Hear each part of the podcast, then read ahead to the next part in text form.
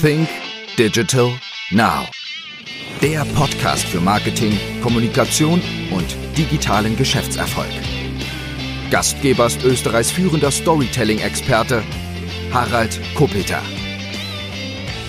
Hallo und herzlich willkommen zu einer weiteren Ausgabe von Sync Digital Now. Mein heutiger Gast ist Felix Beilharz und für all jene, die Felix Beilharz nicht kennen, darf ich ihn einfach einmal näher vorstellen. Felix Beilharz ist ein deutscher Autor, Vortragsredner und Hochschuldozent. RTL beschreibt ihn als den führenden Berater für Online- und Social Media Marketing. Die Westdeutsche Zeitung zählt ihn zu den besten Rednern Deutschland. Der Diplom- und Wirtschaftsjurist beschäftigt sich mit den Möglichkeiten, die die Digitalisierung für Unternehmen bietet. Die Fachzeitschrift Werben und Verkaufen nennt ihn einen der Top-Influencer im Online-Marketing und einen digitalen Meinungsmacher, den man unbedingt kennen sollte. Und die Zeit und die Süddeutsche Zeitung nennen ihn den Online-Experten überhaupt.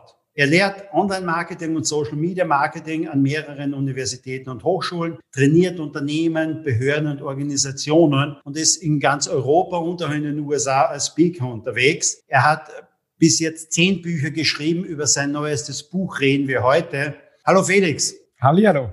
Hallo Harald. Felix, bevor wir über dein Buch reden, vielleicht noch ein, ein paar Fragen zu der digitalen Welt, nachdem du dieser Online-Experte, der Digitalexperte denn überhaupt bist. Und du kommst ja auch sehr viel in Unternehmen rein und sprichst mit den Unternehmen. Sag uns doch einmal, was sind denn so aktuell die drei bis vier größten Herausforderungen in den Unternehmen?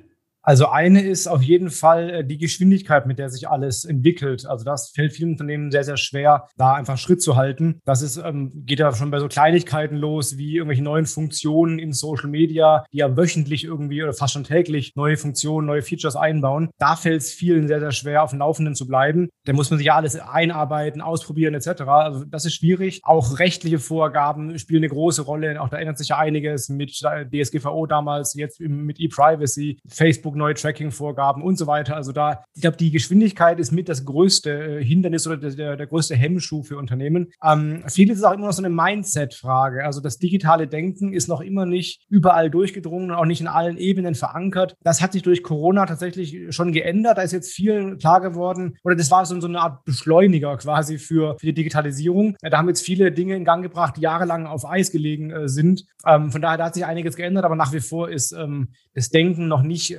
so weit, wie es eigentlich sein müsste. Ähm, das geht auch dann dahin, dass dann einfach teilweise die Ressourcen noch nicht dahin geschoben werden, wo sie, wo sie sein müssten, also mehr im digitalen Bereich, dass man immer noch versucht, irgendwie so ein Auf und Zurück zu vorher hofft, dass es eben nach Corona weitergeht wie, wie vor Corona, ähm, dass man wieder in so ein analoges Ding zurückgehen kann irgendwann. Ähm, solche Sachen sind, glaube ich, die, die am, am meisten Unternehmen behindern oder zurückhalten.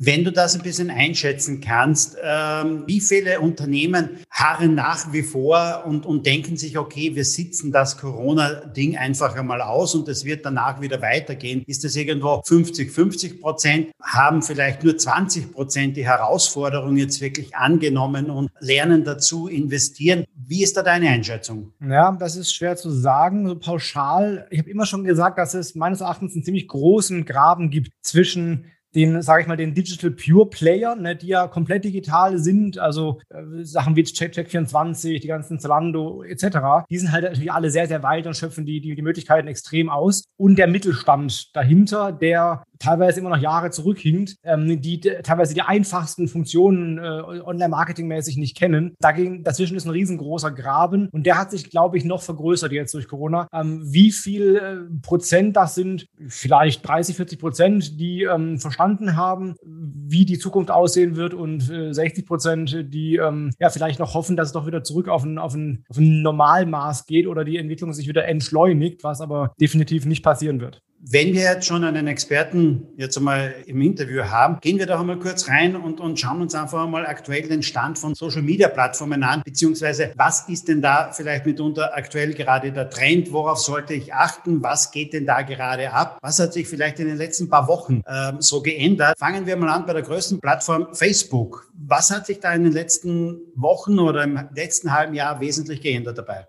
Was sich extrem geändert hat, ist, sind die Möglichkeiten, äh, Ads auszuspielen. Eben durch den Apple iOS 14, die Änderungen, hat sich einiges geändert, wie man Ads aussteuern kann und äh, Retargeting vor allen Dingen machen kann. Da hat sich einiges geändert. Was auf allen Plattformen, auch auf Facebook, aber auf allen Plattformen extrem im Trend ist, ist das Thema Social Commerce. Das heißt, die Plattformen wollen alle stärker in den E-Commerce rein und da direkt am Kuchen partizipieren. Also nicht nur Zulieferer sein zu Online-Shops, sondern die ganze, ganze Customer Journey bei sich selber abbilden. Facebook hat gesagt, dass jetzt dieses Jahr endlich ein In-App-Checkout bei Facebook und bei Instagram kommen soll, auch in Europa. Das heißt, dass ich bei Facebook selber ein Produkt über eine Ad zum Beispiel entdecken kann und dann mir angucken kann und dann auch direkt kaufen und bezahlen kann. Alles in Facebook, ohne Facebook verlassen zu müssen. Das ist, war immer anscheinend ziemlich schwierig, rechtlich das durchzubringen, dass Facebook selber Zahlungen entgegennehmen kann und so. Aber das scheint sich ja jetzt wohl zu ändern und dieses Jahr soll das kommen. Also Facebook wird immer mehr auch ein E-Commerce-Player werden oder will das werden.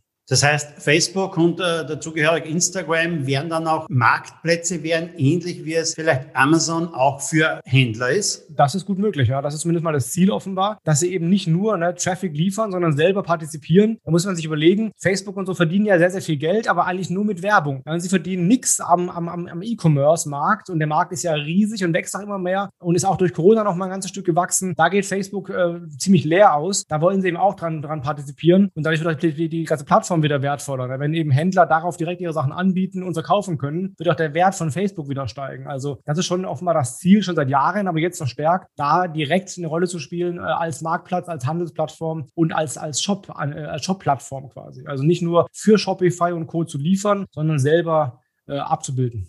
Das ist aber eher dann mehr im Bereich von B2C klarerweise, oder? Würde ich so sagen, ja. Also klar, es mag auch im B2B-Markt funktionieren mit irgendwelchen äh, austauschbaren Produkten, äh, Kleinigkeiten, sowas wie zum Beispiel Büroausstattung oder eine, ähm, äh, Kleidung und sowas im B2B. Aber das ist schon klassisch eher B2C, ja. Gehen wir noch mal rein zu den äh, Business-Plattformen Xing und LinkedIn. Was hat sich da so in den letzten Monaten getan? Bei Xing muss ich leider sagen, hat sich nicht allzu viel äh, sichtbar getan. Ähm, die Innovationen halten sich da doch ein bisschen äh, im, im Rahmen. Die sind eher so inkrementell unterwegs, dass sie Sachen irgendwie leicht verbessern oder irgendwie leicht verändern, die es bereits gibt. Weißt du, letztes Jahr im Oktober haben sie endlich Video-Ads eingeführt und das ganz groß gefeiert. Video-Ads gibt es bei Facebook seit, keine Ahnung, zehn Jahren oder so und jetzt bei Xing seit einem halben Jahr. Das sind so die, die Neuerungen relativ zurückhaltend. Da ist LinkedIn viel, viel innovativer ja, was neue Ad-Funktionen angeht. Ich kann jetzt ähnlich wie bei Facebook Beiträge auf meine Unternehmensseite pushen als Ad quasi. Das geht sonst bei, bei, bei Xing auch noch nicht. Geht es bei LinkedIn seit neuestem. Die haben Stories eingeführt, die haben Filter eingeführt, die haben Livestream eingeführt und so weiter. Also eine ganze Reihe an, an Innovationen. Ähm, die würde ich mir bei Xing auch wünschen. Aber es gibt ja nach wie vor nicht mal einen Xing Pixel zum Beispiel. Also selbst Retargeting kann ich auf Xing nicht durchführen. Ähm, von daher, ja, LinkedIn ist innovativer. Xing hinkt da meines Erachtens sehr, sehr stark zurück. Ist es nur in meiner Wahrnehmung so oder ist es generell so, dass sehr, sehr viele von Xing zu LinkedIn gewandert sind? Ist auch meine Wahrnehmung, ja. Also Xing, äh, LinkedIn ist deutlich die innovativere, auch die hippere Plattform. Und es scheint schon eine Abwanderung zu geben, weil also Xing ist gefühlt, und das ist auch, glaube ich, eine Praxis so, immer mehr eine Recruiting-Plattform oder einfach so, wo ich mich als Arbeitgeber präsentieren kann, aber weniger eine Content-Marketing-Plattform. Und LinkedIn ist eben deutlich mehr wie Facebook ein Newsfeed, wo ich Inhalte entdecke, die mir helfen, die mich interessieren. Eben nicht nur, dass ich einen neuen Job suche, sondern wirklich auch Content entdecke, der mir in meinem Business hilft, der mir Tipps gibt, der mir irgendwie einfach Probleme löst, all sowas. Das ist bei, bei Xing ganz wenig nur der Fall. Dann haben wir natürlich noch Plattformen, die in den letzten Monaten sehr stark geworden sind, wie TikTok oder so etwas oder Twitch. Wie siehst du diese Plattformen? Was sind die Vorteile von denen? Wie lange werden wir sie sehen? Ähm, das kann man pauschal vorab immer schle schlecht sagen, da liegt man immer falsch. Ja? Also wenn man so den neuesten Hype äh, hypt, zum Beispiel Clubhouse, ne? das ist wieder, wieder durch, mehr oder weniger. Ähm, Google Plus war der große neue Google, äh, Facebook-Killer war auch nicht der Fall. Dann andere Plattformen wie TikTok hat man schnell, schnell tot gesagt und die entwickeln sich aber ganz, ganz äh, hervorragend. Von daher, ich bin weg von solchen Prognosen, die liegen in der Regel falsch. Aber TikTok ist auf jeden Fall die Plattform, der Stunden, so die am stärksten wächst und am meisten Blicke auf sich zieht und die auch übrigens in den E-Commerce reingeht, also jetzt eine Shopify-Integration äh, angeboten hat, die neue Möglichkeiten für Ads hat und die auch mehr E-Commerce-Funktionen anbieten wird. Da ist zum Beispiel momentan noch, die Ads sind sehr, sehr günstig. Also da ist es sehr, sehr billig, ähm, Reichweite einzukaufen, Klicks einzukaufen, was bei Instagram und Co. schon viel, viel teurer ist. Von daher glaube ich, ist, LinkedIn, ist ähm, TikTok eine gute Plattform für alle, die da in, in so einem Markt, einem eher jüngeren Markt, äh, Fuß fassen wollen. Und Twitch ist meines Erachtens eine der Plattformen, die am stärksten unterbenutzt sind oder unterschätzt sind. Ja, das wird im Marketing fast gar nicht eingesetzt. Das sieht fast keiner, aber das ist ja extrem beliebt in bestimmten Zielgruppen. Da hat Kaufland zum Beispiel sehr, sehr gutes Beispiel geliefert. Die haben ihren neuen äh, Online-Shop kaufland.de mit einem fünfstündigen Twitch-Livestream ähm, gefeiert. Hat eben mit mehreren Twitch-Influencern haben sie einen Livestream gemacht mit einer riesengroßen Verlosung und so und hatten dann nachher eben 80.000 Live-Zuschauer und über eine Million Video-Views für verhältnismäßig günstige Kosten, was auf anderen Kanälen viel teurer gewesen wäre, weil eben Twitch-Influencer noch niemand bucht. Ja, von daher, wer da mutig ist und auch da eine passende Zielgruppe hat, eben jüngere, teilweise männlich, also da kann man bei, bei, bei Twitch momentan noch sehr, sehr gut äh, Fuß fassen.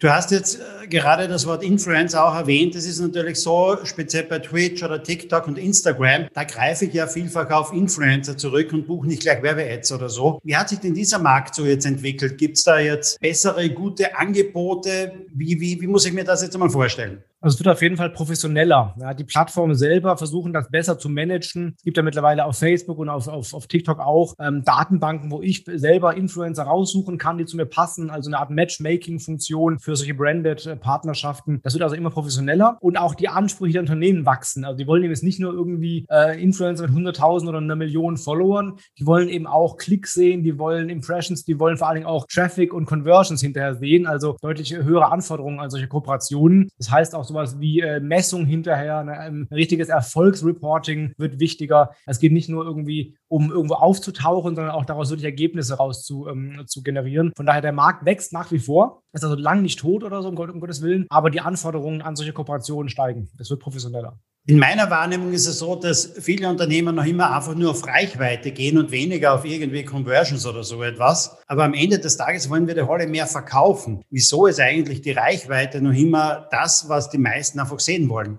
Weil sie A, leichter zu generieren ist und leichter auch nachher zu reporten ist. Wenn ich als Marketingmanager irgendwie Verkäufe ähm, äh, an meinen Vorstand reporten muss, ist natürlich, bin ich ein viel größeres Risiko, als wenn ich nur Views, äh, Views reporten muss. Also ich nehme selber da ein Risiko auf mich und eine Verantwortung auf mich, die ich quasi ja, weglassen kann, wenn ich einfach auf Reichweite gehe. Also es ist die einfachere Plattform mit der man sich selber auch nicht so angreifbar macht. Aber na klar ist Reichweite wichtig. Ja, ist klar, Marke im Branding äh, ist, ist, ist, Reichweite grundentscheidend. Aber das ist eben nicht alles und darum geht es ja am Ende auch nicht. Also du hast recht, ich will ja Conversions äh, generieren, irgend, irgendeine Art seines Leads, seines Verkäufe, seines Bewerbungen, irgendwas will ich ja Greifbares in der Regel haben. Es gibt Märkte, die wirklich nur auf Bekanntheit gehen wollen, weil sie zweistufig im, im Einzelhandel zum Beispiel aktiv sind und da gar nicht groß irgendwie Conversions selber erzeugen können. Aber das ist eben nicht die Regel. Normale Unternehmen wollen schon irgendeine Art von Conversion haben. Aber damit mache ich mich als Marketingmanager eben angreifbarer und besser kontrollierbar. Das wollen eben viele nicht. Du hast vorhin schon einmal erwähnt, es gab diesen Hype von Clubhouse, der heuer im Jänner gekommen ist nicht? und im Februar ganz, ganz groß war im deutschsprachigen Raum und momentan sicherlich äh, stark auch abebbt. Aber andere Plattformen wie Spotify, genauso wie Apple Podcast oder Google Podcast investieren sehr, sehr viel Geld in ähm, Audio. Wie siehst du den Audiomarkt? Wie siehst du den Podcastmarkt überhaupt? Ich mache jede Woche ähm, meine 7x7x7 Online-Marketing-News, wo ich immer so die, die, die, sieben wichtigsten News der letzten sieben Tage äh, in Videos oder im Podcast zeige. Und äh, mache ich jetzt seit letztes Jahr Dezember. Und da ist eigentlich fast jede Woche eine News dabei zum Thema Audio. Also alle Plattformen arbeiten oder sind dabei, irgendwelche Audiofunktionen äh, zu featuren. Also Twitter macht das, Facebook macht das, Spotify sowieso. Ähm, Instagram äh, hat auch schon darüber nachgedacht. Also alle arbeiten dran oder wollen Audio machen. Von daher sehen offenbar die Plattformen alle einen gewissen Audio-Hype oder Audio-Trend und versuchen da jetzt Clubhouse das Wasser abzugraben oder eben das, diesen Clubhouse-Hype fortzuführen auf der eigenen Plattform. Ob das funktionieren wird, weiß ich nicht. Also gerade auch Podcasts gibt es ja auch schon lange und waren auch schon mehrmals als der neue Trend irgendwie äh, gehypt und dann sind sie wieder abgeappt. Und dann kam wieder der neue Trend Podcast und wieder abgeappt. Also schon drei, vier Mal in den letzten zwölf Jahren oder so war das schon so der Fall. Und es war nie so dann der Riesenhype, als der es irgendwie angekündigt wurde. Ob das jetzt der Fall ist, hängt davon ab, ob das sich auch bei Facebook und Twitter und Co. etablieren kann. Ich kann mir vorstellen, dass, Podcast, dass das Audio generell ein wichtiger Bestandteil ist, aber ich glaube nicht, dass er jemals die Größe von Video zum Beispiel erreichen wird. Das glaube ich nicht, aber eine gute Ergänzung äh, auf jeden Fall.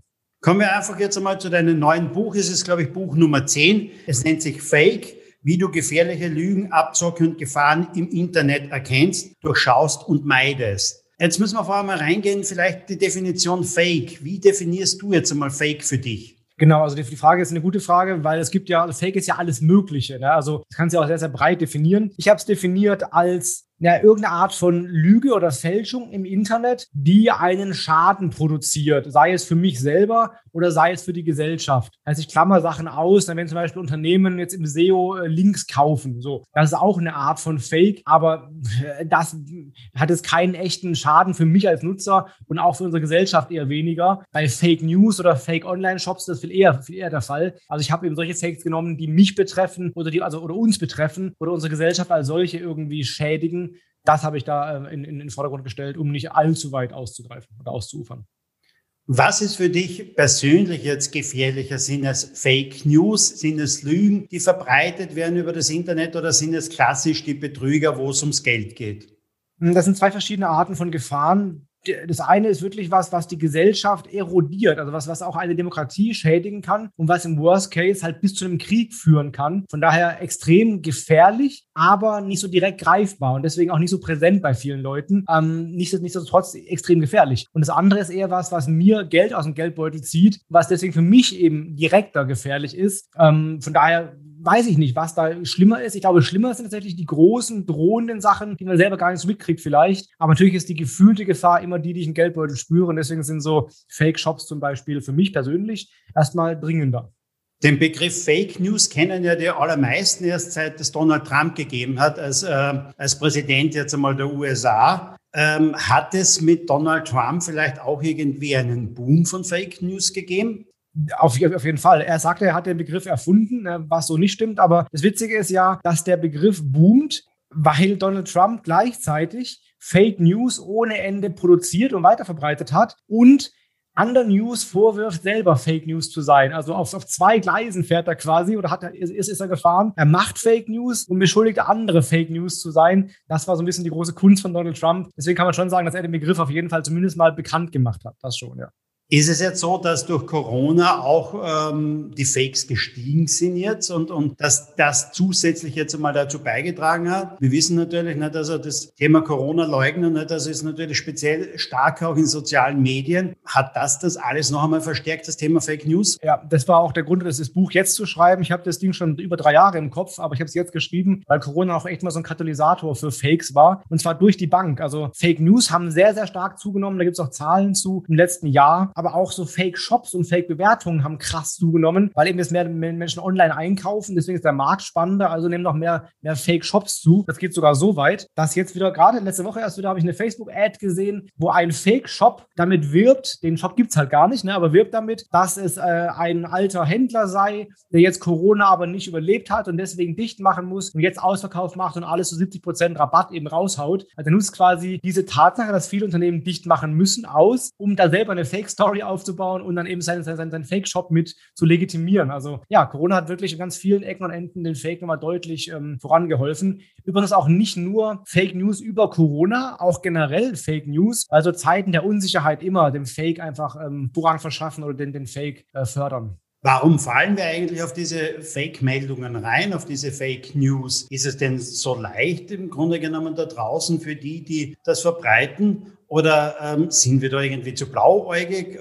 Woran liegt das? Alles das und noch mehr, ja. Also ich habe im Buch einige Gründe drin. Im Endeffekt muss man sich klar machen, jeder ist vom Fake betroffen. Manche merken es nur nicht. Ja, also jeder fällt drauf rein, jeder, ich selber auch. Gestern mit dem Kollegen gesprochen, der hat jetzt erst 2000 Euro versenkt äh, auf einer Fake-Webseite. Jeder, mit dem du sprichst, hat bereits Fakes irgendwie erlebt oder weiß es halt gar nicht, aber hat es auch bereits erlebt. Sei es nur irgendeine Fake News, die er geteilt hat, unter Garantie. Es liegt daran, dass Fakes einfach auf ganz simple psychologische äh, Mechanismen aufsetzen. Zum Beispiel ist einer davon, dass wir gerne das glauben, von dem wir wollen, dass es wahr ist. Also wir sind eher bereit, Dinge zu, äh, für wahr zu halten, von denen wir wollen, dass sie wahr sind. Kleines Beispiel.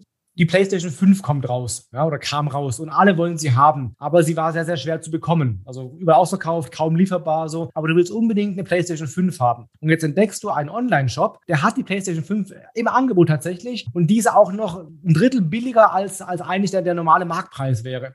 Dir dämmert schon, dass es irgendwie komisch ist, aber äh, du willst halt, dass es wahr ist. Und deswegen glaubst du, dass ich fällst darauf rein, weil du es willst. Ich selber habe zum Beispiel im Rahmen der Corona-Krise Handeln in China bestellt. Handeln waren überall ausverkauft, da gab es nirgendwo. Jetzt gab es da einen Shop, der hatte ganz günstige Handel im Angebot, also wirklich zum Sportpreis, Free Shipping und so weiter. Habe ich gekauft. Ich habe schon ein bisschen geahnt, dass es fake sein könnte, aber ich wollte, dass es wahr ist und deswegen bin ich auch gerade darauf reingefallen. Oder du entdeckst irgendeinen Share-Pick, ja, ein Bild mit einem Text, mit einem Zitat drauf von einem Politiker, den du hast.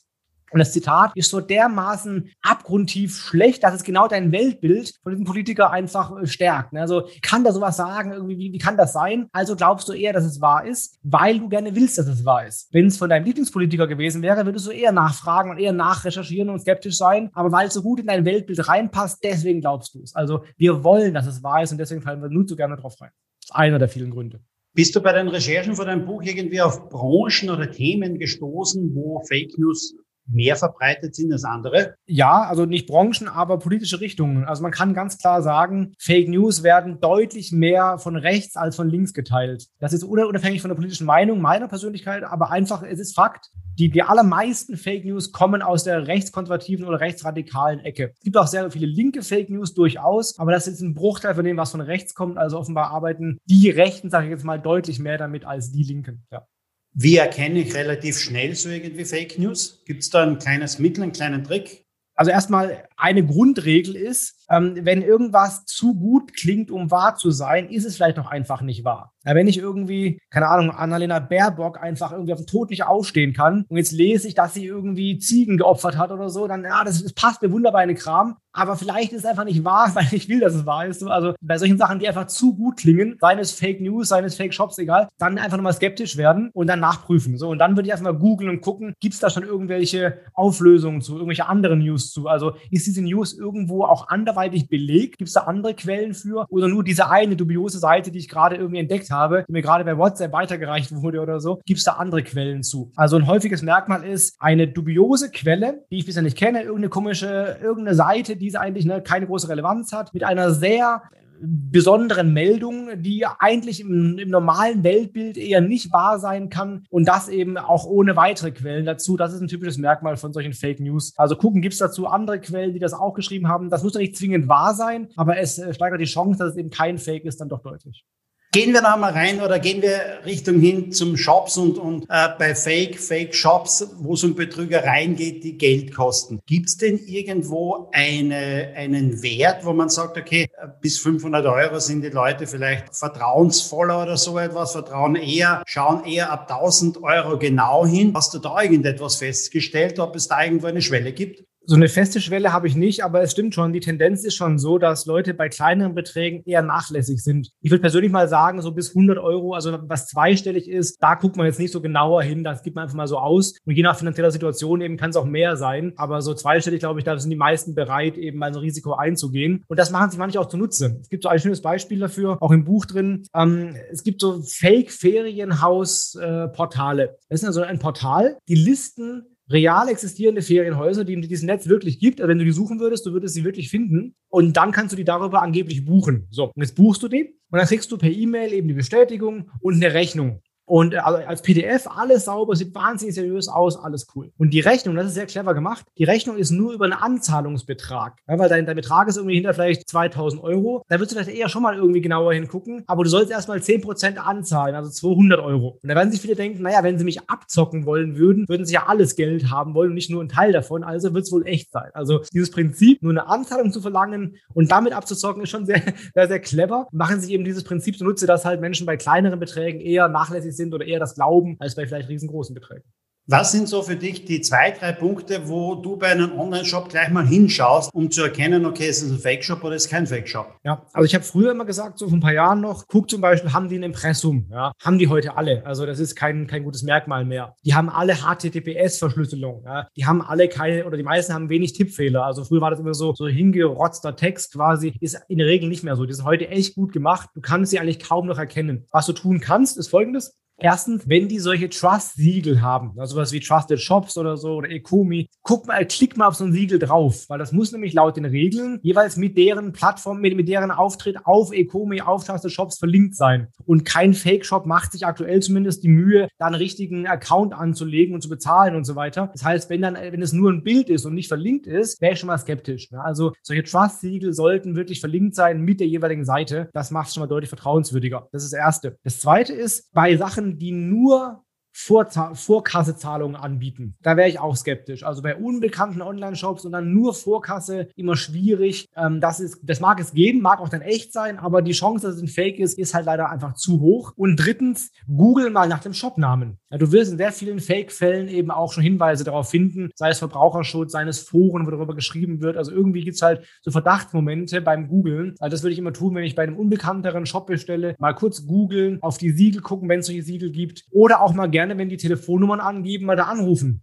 Gucken, wer da rangeht. Die nehmen nämlich oft einfach Telefonnummern, die es wirklich gibt, aber die woanders hinführen. Hat neulich einen Fall gehabt, da führt das irgendwie zu so einem äh, Gebäudereinigungsanbieter oder so, also völlig eine andere, ein anderer Anbieter, aber die Nummer gibt es wirklich, nur eben führt die halt nicht dahin, wo sie hinführen soll. Das kann man dann schon mal ganz gut rausfinden. Aber am Shop selber sieht man das heute oft nicht mehr. Was würdest du, dich noch, du dir noch wünschen? Gibt es da noch irgendwie welche gesetzlichen Regelungen oder Vorgaben, wo du sagen würdest, okay, das würde vielleicht das eine oder andere auch noch verhindern? Ja, das ist gar nicht so einfach, weil die Regeln sind ja alle schon da. Was sie machen, ist ja klar verboten. Es ist halt bloß oft dauert es einfach, bis sowas halt verfolgt werden kann. Jetzt könnte man sagen, wir wollen den Strafverfolgungsbehörden mehr Mittel einräumen oder mehr Rechte einräumen. Ja, ist halt aber die Gefahr. Jetzt haben sie ja gerade den äh, Staatstrojaner durchgewunken, weil immer, wenn es halt mehr Strafverfolgungsrechte gibt, heißt immer auch Einschrei Einschnitte in unsere Rechte. Also das ist eine so eine, so eine Sache, die müssen man mal abwägen muss. Ne? Wie viele Freiheitseinschränkungen will man hinnehmen für mehr Sicherheit? Von daher, ich glaube, dass ähm, mehr Bildung bei der Bevölkerung und da einfach mehr Medienkompetenz, das würde schon viel helfen, dass sie gar nicht erst reinfallen auf solche Shops und dann auch gerne mehr finanzielle und personelle Ressourcen bei der Polizei. Das wäre auch super. Die Gesetze sind meines Erachtens größtenteils schon da, daran liegt es nicht. Geht eher darum, sie wirklich durchzusetzen hinterher und dass einfach die Polizei genügend Mittel hat, das auch wirklich einzusetzen. Das wäre, glaube ich, sinnvoller. Viele User draußen verlassen sich aber natürlich auch auf Bewertungen und Bewertungen sind natürlich auch etwas, das ja vielfach mitunter einfach manipuliert wird, gefaked wird, wahrscheinlich aber auch von manchen Unternehmen so abgetan werden als kleiner Kavaliersdelikt. Wie siehst du das, beziehungsweise wie kann ich solche Fake-Bewertungen denn überhaupt erkennen? Ja, also das geht auch gar nicht, meines Erachtens. Das ist ein ganz klarer Fake, der auch ein eigenes Kapitel im Buch ist. Damit meine ich jetzt nicht, dass man sich irgendwie mal von einem Kumpel irgendwie eine gute Bewertung schreiben lässt, sondern wirklich, dass man massenweise sowas einkauft ja, von völlig Fremden, die halt für Geld bewerten. Das ist also ganz, ganz klarer Fake. Und das ist äh, sowohl rechtlich verboten als auch einfach uncool. Ähm, das bei Amazon zum Beispiel geht man davon aus, dass circa ein Viertel bis ein Drittel aller Bewertungen gefaked sind. Aber die sind nicht gleich verteilt. Das heißt, äh, die Fakes sind fast ausschließlich bei chinesischen Billig- oder No-Name-Produkten. Markenprodukte haben deutlich weniger Fake-Bewertungen. Und das ist für mich so ein Hinweis gewesen. Ich habe früher immer auch viel auf Bewertungen geachtet und mir gedacht, naja, chinesisches Billigprodukt, aber komm, 1000 Bewertungen, 4,5 Sterne, wird ja wohl gut sein. Das Denken habe ich abgelegt, weil das ist halt lange nicht äh, unbedingt gut deswegen, weil die alle eben gekauft oder viele davon gekauft sind. Das heißt, ich achte wieder mehr auf Marken, was ich lange Zeit nicht gemacht habe. Von daher, ähm, wenn Bewertungen Bewertungen sehr schnell eingehen. Ich habe ein Buch, ein Beispiel drin. Es gibt eine WMF Küchenschere, die hat irgendwie 4000 Bewertungen seit drei Jahren gesammelt. Ja. Und dann gibt es eine chinesische billig äh, die hatte in acht Wochen seit dem Online-Stellen auch 4000 Bewertungen. So. Also kann es sein, dass eine No-Name Küchenschere 4000 deutsche Bewertungen bekommt in acht Wochen? Da, das ist nicht so ein High-Involvement-Produkt, dass man das zwingend bewerten will unbedingt, ja, wie jetzt irgendwie ein iPhone oder so. Ähm, von daher, da wäre ich eher skeptisch. Also ähm, guckt nicht nur auf die reine Anzahl Anzahl der Bewertungen. Guck auch mal da rein, was die so schreiben. Sind das, sehen die echt aus oder sind das irgendwelche fünf Worte, irgendwie tolles Produkt, gerne wieder oder irgendwas und das ist das massenweise. Also man muss ein bisschen so ein Gefühl dafür kriegen. Aber generell würde ich sagen, Bewertungen sind kein gutes Kriterium mehr, ähm, zumindest nicht mehr so wie früher, um gute Sachen zu erkennen. Um bei dem Beispiel von den Scheren zu bleiben, ist dir denn irgendwo vielleicht eine Studie untergekommen oder vielleicht auch irgendein Versuch, den jemand einmal gestartet hat, wie sehr man das jetzt mit äh, Fake-Bewertungen beeinflussen kann, wie sehr jetzt die Verkäufe gestiegen sind oder ist das die reine Hoffnung von Händlern? Nee, da gibt es durchaus Korrelationen zu. Es gibt viele, viele Beispiele, viele Studien dazu, wie, viel, wie viele Leute sich auf Bewertungen verlassen. Und für viele, ich glaube, irgendwie 60 Prozent der Leute, für die ist Bewertung das Kriterium überhaupt, wenn sie sich entscheiden für irgendwas. Also die gucken erst nach Bewertungen. Wenn das gut ist, dann kaufen sie es eher als Hauptkriterium. Das hat schon deutlichen Einfluss. Auch jeder halbe Stern mehr bringt halt x Prozent mehr Conversions hinterher. Also Bewertungen machen extrem viel aus. Wir verlassen uns da einfach wirklich zu sehr drauf. Man kann mal gucken mit reviewmeta.com. Das ist ein kostenloses Online-Tool Die versuchen eben anhand von bestimmten Faktoren die echten Bewertungen rauszufiltern und bei jedem Produktweise zu gucken, wie viel Prozent davon sind fake. Wenn man die rausrechnen würde, wie sehen die echter aussehenden Bewertungen aus, um halt so ein ja, realistischeres Bild zu kriegen von den Bewertungen. Das kann auch hilfreich sein, ein bisschen genauer hinzugucken. Wir haben vorhin schon einmal von einer finanziellen Schwelle auch geredet. Nicht? Wann sehe ich genauer hin und wann sehe ich vielleicht nicht so genau hin, was das Thema Fake Shops betrifft. Aber wenn ich jetzt betrogen worden bin, gibt es da auch irgendwie eine finanzielle Schwelle, wo ich sage, ach geh, 50 Euro ist mir halt passiert Ab 500 Euro gehe ich zur Polizei. Ist dir da etwas untergekommen? Ja, auch das ist ähnlich. Also bei zweistelligen Beträgen wird kaum jemand äh, dagegen vorgehen und selbst bei dreistelligen die wenigsten. Bei mittel dreistellig aufwärts dann schon eher, weil das halt schon ist ein höherer Aufwand. Du gehst zur Polizei, zum Anwalt. Das ist alles ein bisschen was, was die wenigsten so auf sich nehmen wollen. Zumal auch die Erfolgswahrscheinlichkeiten einfach recht gering sind. Also sobald es in höheren dreistelligen Bereich geht, äh, wird man eher aktiv, ja.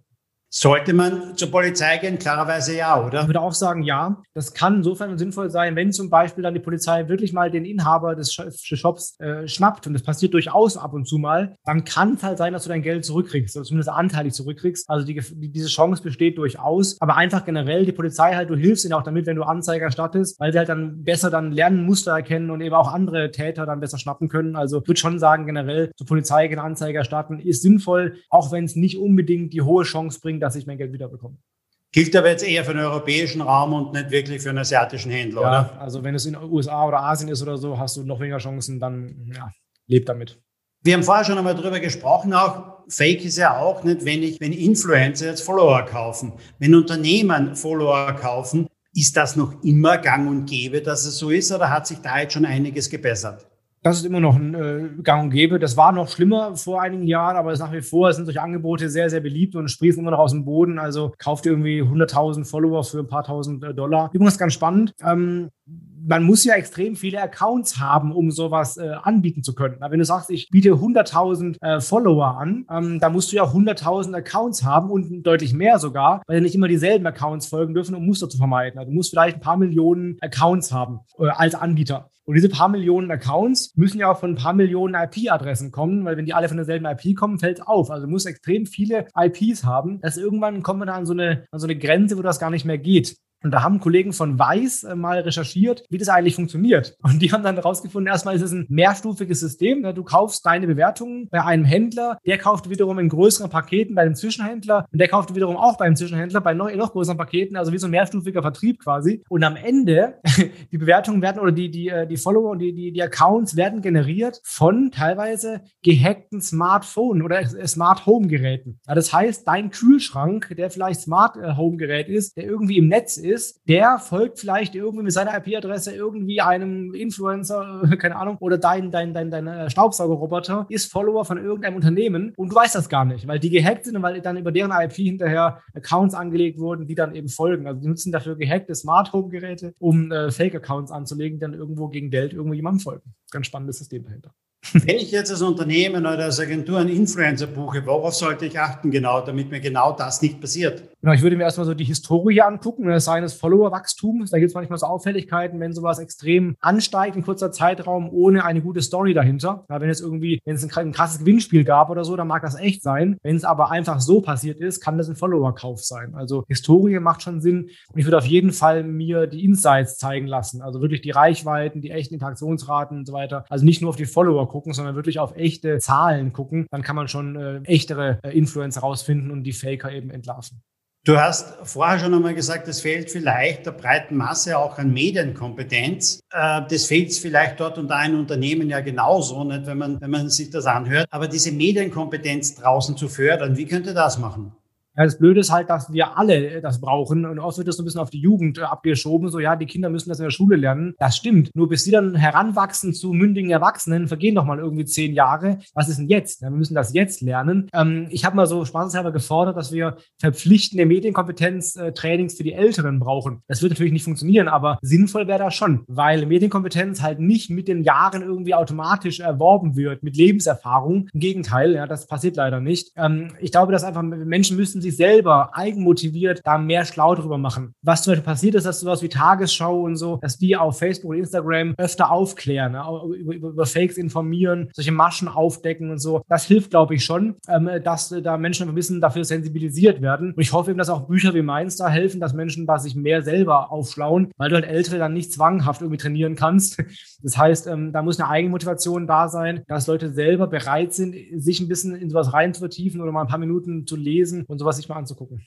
Jetzt ist es doch so, ich habe zwei Kinder, der eine wird bald 16, der andere wird bald 20. Die sind natürlich klarerweise in diese Welt hineingewachsen, die sind mit Smartphone aufgewachsen. Bei mir selber ist das irgendwann mal später gekommen. Wer hat im Grunde genommen jetzt schon mehr Medienkompetenz? Sind das eher die, die, die damit aufwachsen oder die das erst einmal im Alter von 40 oder so etwas alles lernen mussten?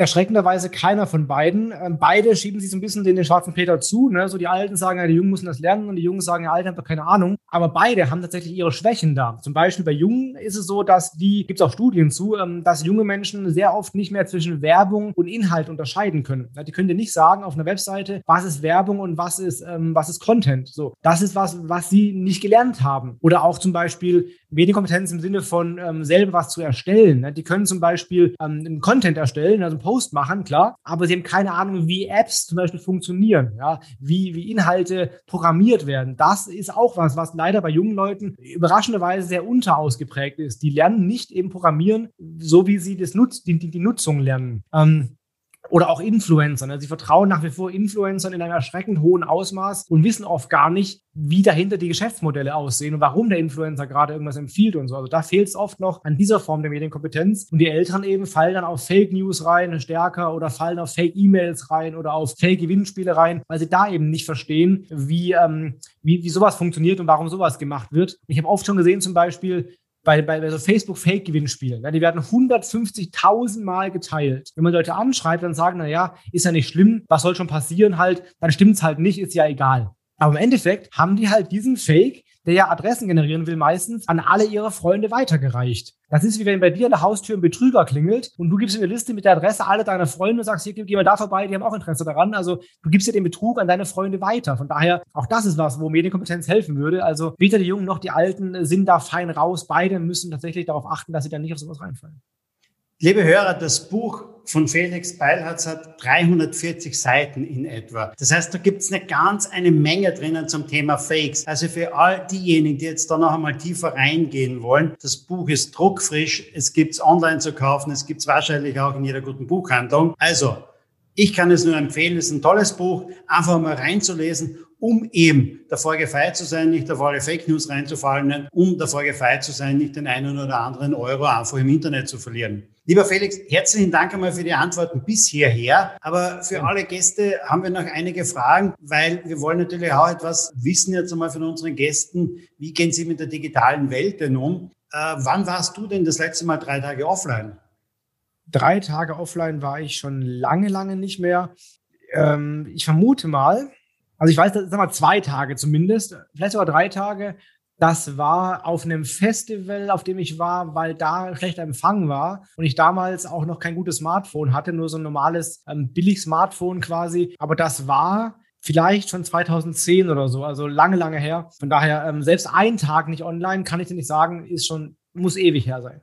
Und die Telefons 2010 waren ja noch nicht wirklich Smartphones, ne? das war der Beginn eher erst. Genau, oder? das war ein Smartphone, das war glaube ich ein Sony damals, also super schlechtes Ding. Ähm, da konnte ich zwar auch surfen und so und Apps nutzen, aber nur so rudimentär. Vielleicht war es auch schon ein Samsung, ich weiß es nicht, aber zumindest mal das weiß ich, da hatte ich keinen Empfang, deswegen war ich dann zwei Tage lang oder drei Tage lang wirklich nicht online. Danach glaube ich nie wieder. also vor elf Jahren oder so. So ungefähr, ja, vermutlich. Was sind deine drei häufig benutzten Apps am Handy? Am häufigsten benutzten Apps würde ich sagen, wahrscheinlich nach wie vor Facebook.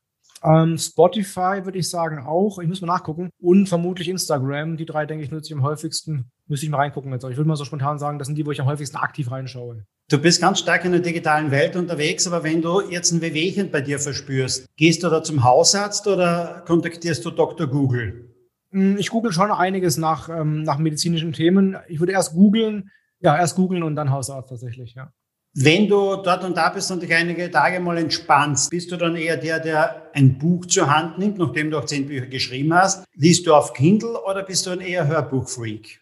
Hm, alles drei, aber unterschiedlich verteilt. Also zum Beispiel, ich lese Fachbücher am liebsten als richtiges Buch, weil ich gerne unterstreiche und ich das Gefühl habe, ich kann mir es besser merken, wenn ich auch, wenn ich hin und her blättern kann, schnell und wenn ich sehe, wo, wo im Buch ich gerade bin. Also ich kann den Kontext eher verarbeiten, wenn ich so ein bisschen eine Einordnung habe. Das fällt mir bei E-Books äh, schwerer. Ja, das ähm, das habe ich da schwieriger. Da habe ich ein Buch, das lese ich auch von vorne ein bisschen durch, aber ich kann jetzt nicht irgendwie mal durchblättern, mal eben schnell das fällt mir alles schwerer da. Das mache ich, ich lese beides, also Fachbücher auf beiden, aber lieber in richtigem, echtem Buch. Romane lese ich nur noch ähm, im E-Book-Reader, im Kindle ausschließlich und äh, Hörbücher auch sehr gerne. Gerade so Unterhaltung beim irgendwie Puzzeln haben wir im Winter haben wir auf Hörbuch gehört, ne, wenn, wenn ich nicht groß raus kann, und so Lockdown, haben wir gepuzzelt und dabei Hörbuch gehört ähm, oder im Auto oder so auch. Also ich mache alles drei ganz gerne.